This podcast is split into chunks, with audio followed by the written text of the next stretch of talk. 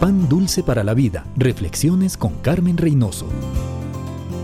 En estos tiempos difíciles de la economía mundial, quiero recordarle que Dios tiene un plan maestro para las finanzas. Hemos probado los del mundo y nos han fallado. Probemos a Dios. Empecemos entregándole nuestros diezmos en su casa y con alegría y veamos lo que Él empieza a hacer por nosotros. Malaquías recuerda al pueblo que entreguen los diezmos a Dios en el templo para las necesidades de la obra y que Dios derramará sobre ellos bendición hasta que sobreabunde. Al desobedecer estamos rebelándonos contra su voluntad. Mostramos nuestra falta de fe en las promesas de Dios y expresamos nuestra codicia.